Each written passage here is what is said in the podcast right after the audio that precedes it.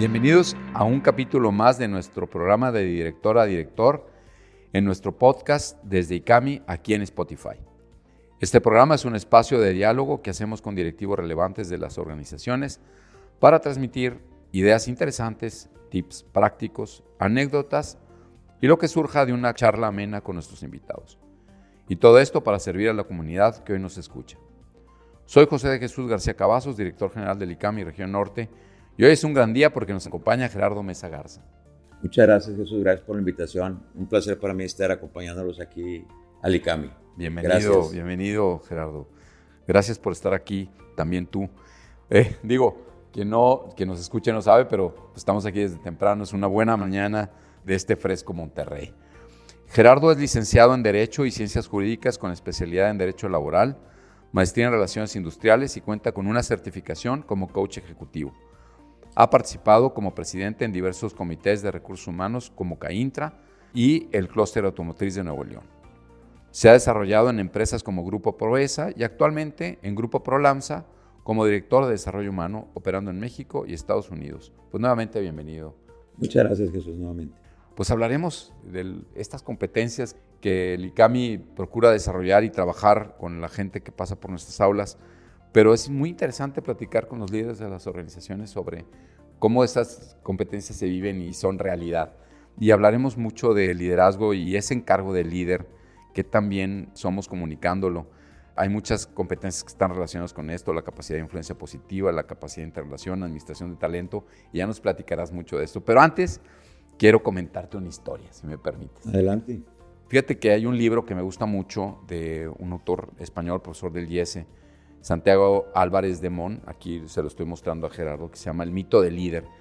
Y me cautivó una historia que cuenta en su libro, aparte es una película que tú ya la comentamos ahorita, que la vimos no sé cuántas veces en nuestra juventud reciente, que, que, habla en uno de sus capítulos sobre el liderazgo como servicio, que ya nos platicará ahorita Gerardo. Pero me gustó mucho la figura del líder como es el profesor Kirin de la película de la Sociedad de los Poetas Muertos, que es la película que refiero, y que la refiere también Santiago en el libro. Y voy a leer algunos pedacitos de esto donde dice, haciendo referencia a, un ejemplo de liderazgo del profesor Keating, que lo, si recuerdas, y, y, tú y yo vimos esa actuación magistral de Robin Williams, donde le pide a todos sus alumnos que escribieran un poema.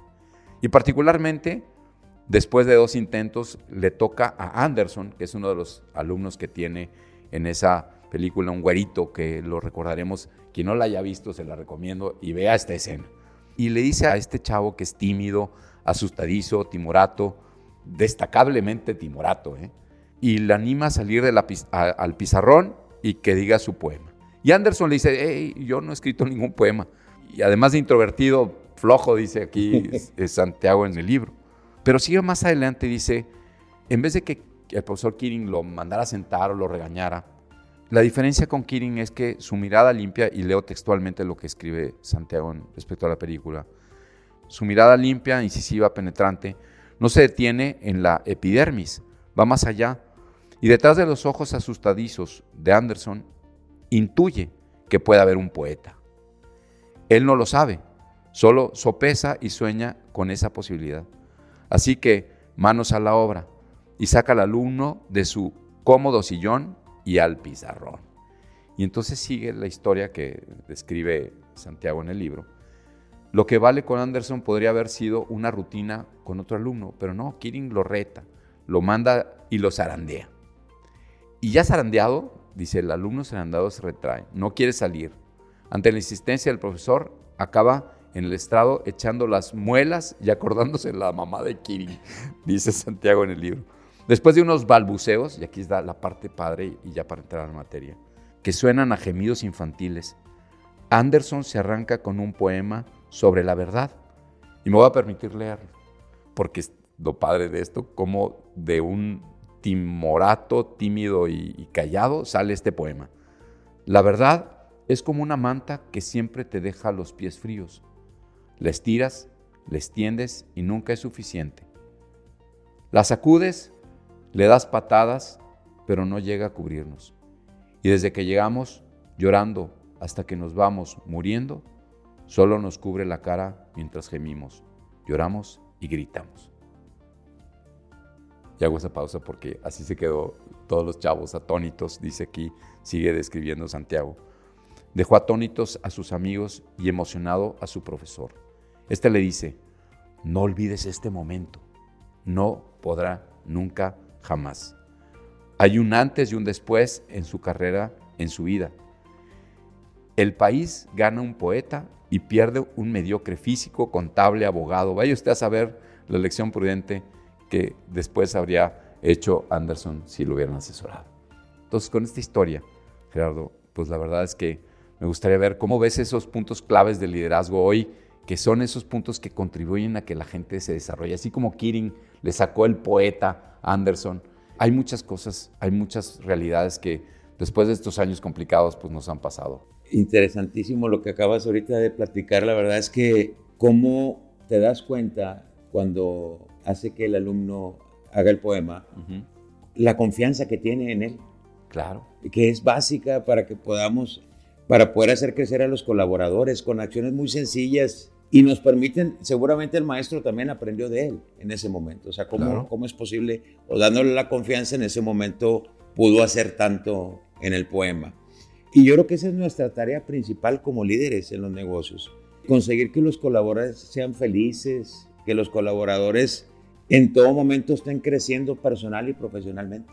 Y no es solo deseo, ¿no? Sino tienes que hacer acciones, darles herramientas, ponerlos, retarlos, como en este caso el profesor retó a Anderson, ¿no? O sea, seguramente en tus experiencias que has tenido, retar a la gente para que crezca, pero sobre todo retas a ti mismo, ¿no? De tener la confianza para que esa gente saque lo mejor de sí, ¿no? Claro. Yo creo que hay que asignar el trabajo también de acuerdo a las responsabilidades de cada uno. El maestro confiaba que él lo podía sacar y tuvo esa confianza y le dio esa libertad para que lo pudiera hacer. Y se percibe por el parte del colaborador. Y digo, empresas que ahorita platicábamos con de las diferentes empresas del grupo, más de 3.000 personas, pues en este caso es un alumno, ¿no? Es un grupo chiquito que atiende el profesor Kirin, pero, pero ¿cómo hacerlo con tanta gente, ¿no? En donde en donde tienes desde las posiciones de liderazgo hasta la operación. ¿Cómo haces para que bajen, por ejemplo, todas estas ideas madre que deben de llegar al último colaborador? La misión, la visión, la estrategia. Y que les tienes que tener incluso la confianza de comunicárselas, ¿no? Ahorita lo platicamos en la previa, ¿no? Fíjate que a mí me gustan cinco herramientas que a lo largo de la carrera me han servido para lograr ese acercamiento, esa comunicación, esa confianza con los colaboradores. Y una de ellas, por ejemplo, es la comunicación interpersonal, el compartir con todos los equipos, con tu equipo, la visión de tu área, la visión de la empresa, para alinear las acciones, comunicar y dejar que la gente se comunique. O sea, cuando tú comunicas todo esto, todavía hay, hay de vuelta retroalimentación a lo que la empresa tiene ya escrito y se pueden hacer cambios y se pueden hacer muchas mejoras. Otra de las herramientas es la empatía. Está cerca de la gente, escucharlos, conocer la realidad, cuántas veces nos acercamos y, y realmente sabemos por qué situación alguien está pasando. Tratarlos con respeto. El que nos metamos a veces y que conocemos un poquito más de la realidad de la gente, pues siempre dejando por encima el respeto, generar esa confianza necesaria para construir esas relaciones cordiales de comprensión y apoyo, ¿no? Para que la gente pueda, para que pueda lograr en la organización un buen ambiente de trabajo. Otra de las herramientas que para mí es básica y de veras que a veces es muy fácil decirlo es la parte de la retroalimentación. Cuando platicas de retroalimentación, ah, pues sí, pues te sientas y le dices, pero yo creo que hay que ser, algo muy clave es la asertividad en la retroalimentación. El poder conseguir ser asertivos con la gente al brindar tu punto de vista, generar esos ambientes de respeto y confianza que te decía ahorita, que la gente note tu intención positiva porque realmente puedes aprender tanto como al momento de dar y como al momento de recibir una retroalimentación para poder eh, propiciar mejores resultados en los colaboradores.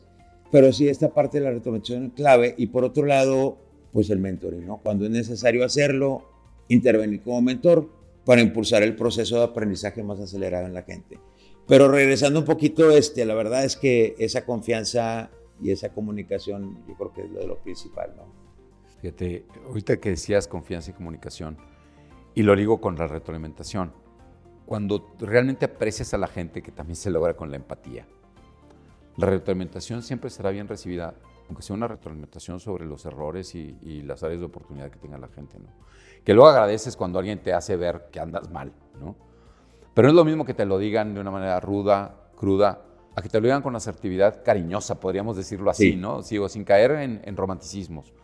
Pero creo que cuando, como en el caso que citaba Santiago Álvarez de Mon en su libro, me parece que la mirada de Kirin es lo suficientemente de confianza y de reto. Al mismo tiempo le está dando una retroalimentación porque no lo baja de la pizarra, sino lo deja ahí, lo está retando. La retroalimentación también es retar a la gente. Y creo que ahí es donde entra esa otra visión de Kirin, que los que ahora hemos visto la película nos acordamos de él como un mentor, que se acerca con ellos, que convive Claro. con ellos, que hace una sociedad de los poetas muertos Así y, es. y que se involucra tal, de tal manera y los conoce tan bien que es capaz de ser alguien que le genere también confianza al colaborador para ser mentoreado. Creo que también es uno de los grandes retos que tiene una organización como en la que tú estás y en las que has estado, que el líder también tiene que ser alguien que genere confianza con su gente. No solo la confianza que le tengas al trabajador, al colaborador, al empleado de cualquiera de las líneas, desde arriba hacia abajo, sino también la confianza que tú tienes en el líder. Claro. Que además si te ayuda con el mentoring, pues terminas haciendo una relación que no es indiferente, es una relación incluso que me parece que es esa generación de vínculos mutuos que hace que uno se sienta más feliz en el trabajo, que era otra de las cosas que decías hace rato. ¿no? Y fíjate que ahorita, eh, precisamente de lo que estás comentando,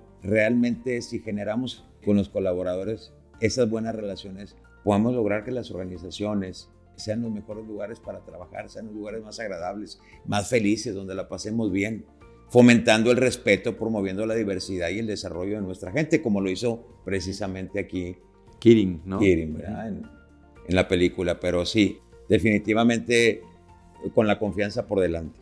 Confianza y valentía son dos palabras que yo siempre he relacionado con la palabra delegar, ¿no? Porque ahorita que decías de las herramientas, comentabas del mentor en la retroalimentación, la comunicación y la empatía, pero también me habías comentado esto de la delegación, ¿no? O sea, como para delegar la confianza, ¿no? O sea, no, todo, es una apuesta en las dos vías, ¿no? Apuestas en que Anderson va a sacar el mejor poema que se le ocurra, eh, aunque ves que ya te dijo que no hizo nada, Claro. pero delegar es, ahí te encargo, me doy la vuelta, te doy una palmada en la espalda y te digo, pues confío en que me entregarás aquello que te he encargado, ¿no? Como que le dio de acuerdo a la responsabilidad Sí. que tenía, como Sí, lo sí, comentábamos hace rato. Él sabía que él podía. Él sabía que... Entonces, le delega la tarea correcta, que sabe que va a responder. Y después de eso, como en todas las organizaciones, gestionas y pides cuentas por los resultados. Claro. Y lo hizo bastante bien. Ahí están los resultados, ya leí el poema, ¿no? Es, que, es correcto. que creo que la verdad es que hasta pueden ponerle pausa ahorita y volverlo a escuchar y van a ver que es un poema muy bonito. Igual que pueden ser los resultados, que pueden ser las ventas, que puede ser la producción, que puede ser la generación de los KPIs, pues son porque son manos a la obra, ¿no? Que esos elementos de responsabilidad que se traducen en números y resultados, pues no los generan las máquinas, los generan Así las es. personas que están detrás de una máquina o detrás de un proceso. ¿no? Es correcto. Pues creo que el gran compromiso lo tenemos los líderes de las organizaciones con la gente, ¿no? El compromiso no solo de ellos en hacer su tarea, sino de los líderes para guiarlos hacia buenos puertos, ¿no crees? Sí, totalmente convencido. Yo creo que la gran responsabilidad está en nosotros, como líderes en cualquier organización. Pero hay cosas claves que debemos contar con ellas, como el conocimiento claro del negocio, dirigir y apoyar a los colaboradores, que es lo que hemos estado platicando ahorita. Predicar con el ejemplo, Claro. siempre. Y vivir y promover todos los valores universales. Básico, básico. Promover, vivir los valores y predicar con el ejemplo, pues es justamente a donde se voltea a ver en predicación del ejemplo desde la alta dirección, ¿no? Desde los fundadores, dueños de los negocios, hasta los jefes, líderes, gerentes, todos son volteados a ver, ¿no? El valor no solo se transmite en un cuadro colgado en una pared, sino además lo vives y me parece que esos son elementos de credibilidad para la confianza. Un valor vivido, publicado, y si no lo vives, pues que haya retroalimentación oportuna para que el valor Claro. que uno está viviendo y luego reconocido, premiado y se retroalimenta, ¿no? Porque también lo decías hace rato, en la comunicación, cuando la gente te da un feedback sobre un valor que no se vive, no de una persona, sino de un jefe, ¿no? Y esa comunicación también en regreso hacia cómo somos como líderes, pues nos ayuda a hacer mejor nuestra chamba.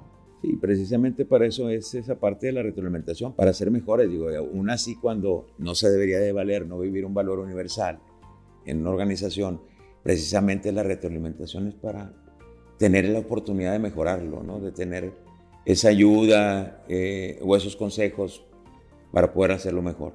Sí, y que normalmente un valor, eh, todos se viven y todo, y se predica con el ejemplo, pero a veces nos podemos equivocar sin querer, ¿no? Así es. Otras veces, pues porque no entendimos bien las instrucciones, otras veces porque, aunque pues está ese valor de la veracidad y decir las cosas oportunamente y con verdad, pues puede ser que en algún momento no nos enteramos bien de las cosas y alguien puede, y, sujeto de retroalimentación, porque estoy de acuerdo contigo, si alguien no vive los valores de una organización, pues no debe estar ahí, ¿no? Pero hay ese proceso que hay oportunidad de decírselo, como tú dices, todos nos podemos equivocar. Eh. Y a lo mejor cuando das ese proceso de retroalimentación hablas sobre ese, ese error que se te pasó. Digo, la verdad es que a veces no debemos de permitir que nos gane la presión. Claro. Este, pero, pero ahorita en estos tiempos yo creo que a todos nos alcanza, ¿no? Entonces, por eso tenemos esos procesos en los que se puede comentar el tema. Para ir como teniendo algunas ideas concluyentes, Gerardo, vuelvo a la idea de el liderazgo es una grave responsabilidad que se tiene en las organizaciones. El liderazgo no es solo un título, una etiqueta o una tarjeta de presentación sino es una labor de servicio. Liderar es servir. Y leyendo lo que este capítulo de Santiago Álvarez de Mont decía eso, ¿no? O sea, el liderazgo se caracteriza por esa grave tarea de servir. El que tiene el título, no solo pues todo lo que conlleva de dar cuentas a los jefes, ¿no? Sino sobre todo de servir a su gente. Sí, sobre todo algo de las cosas que debemos asegurar en las organizaciones es que todas las acciones que tomemos estén guiadas por los valores. En todas las organizaciones tenemos un gran compromiso con nuestra gente, con sus familias, con nuestras familias, con nosotros mismos. Pero siguiendo estas herramientas que comentábamos ahorita, que te ayudan mucho en el liderazgo con la gente, estoy seguro que te va a ayudar mucho o nos va a ayudar a todos en lo profesional y personal. Sí que recapitulándolas y para que quien está escuchando ahora las anote y haga incluso un poquito de reflexión, cómo estoy viviendo la comunicación interpersonal que nos platicabas, la empatía, la retroalimentación, con la palabra asertivo, que creo que es la que aplica siempre, el saber acompañar, el ser un buen mentor y la capacidad de delegación. ¿no? Son esas, esas cinco herramientas que le dejas a los que nos están escuchando para que las reflexionen, las aprovechen y pues ya que se las has compartido a quien nos está escuchando, por ellos agradecerte que lo estés haciendo. No, y muy sencillas. La verdad es que yo creo que todos las conocemos. Eh, la idea es ponerlas en práctica en las organizaciones y tener ese acercamiento con la gente, sobre todo la parte de la escucha. Te decía ahorita, nos alcanza a veces el tiempo o la presión, pero hay que sentarnos y escuchar qué opina la gente. Y realmente escucharlos atentos y no esas reuniones donde estamos con cinco, esas, esas conversaciones de uno a uno con tus colaboradores. Decía, te refería hace rato de otro podcast que grabamos hace varios meses con Carlos Bucana, ¿no? De esa comunicación en los cinco sentidos, decía él. Y esto que dices tú de uno a uno, y no nos están viendo, pero hiciste una expresión de, de realmente ponerle toda la atención a tu gente. Ese conocerlos es porque les pusiste toda la atención. Y esto me parece que es clave para que se sienta la confianza. Como seguramente la mirada penetrante de Kirin habrá hecho que Anderson sacara al poeta que estaba ahí guardado. Así es. Pues muchas gracias, Gerardo. Yo quiero comentar algunas líneas finales con una sección más del libro este de Santiago López de Mon, donde dice que quien no ha conocido a alguien, padre, hermano, amigo, que ha confiado en nosotros, que nos ha tratado según nuestro podría ser, según nuestro debería ser, no según nuestro chato y tristón ser, que nos ha dado una, dos o tres oportunidades, como decías ahorita, las que hagan falta, que nos han exigido porque sabía que había talento. Agradecer a esos Kirings que están allá afuera, porque ustedes, dice leyendo a Santiago, ustedes que están leyéndonos y hoy que nos están escuchando, podrían ser alguien, un Kiring, de esos con los que se han tropezado otras personas y que han hecho que hoy estemos donde estamos. Agradecer a nuestros Kirings de la vida y ser un Kiring en la vida de otras personas. Qué interesante. Yo creo que hay que asegurar la felicidad de nuestra gente. El mayor parte del tiempo del día la pasamos en las organizaciones. Hay que asegurar que la gente se sienta que puede comentar, eh, libre, con confianza, feliz. Oye, y detrás de eso los resultados. Alguien que trabaja feliz, que se siente, lo decías tú hace rato, la retroalimentación también es sobre los resultados. Creo que ahí están los secretos de muchas organizaciones. Organizaciones que generan ambientes en donde la gente se siente segura, confiada, feliz, pues da resultados. así es. Y se impacta con, con ese modo de ser, cuando te sientes así, pues cómo no llevártelo a la casa, ¿no? Claro. O sea, porque no somos seres aislados. Eso, eso mismo que acaba de decir, la comunicación, la empatía, la retroalimentación, el mentoring y la delegación, pues yo me lo llevo también a mi casa. Claro, pues nuevamente agradecerte por este tiempo. No, gracias a ustedes, Jesús. Un placer platicar contigo y muchas gracias por la invitación. Pues muchas gracias a quien nos está escuchando y nos vemos en un capítulo más de nuestro podcast desde ICAMI aquí en Spotify.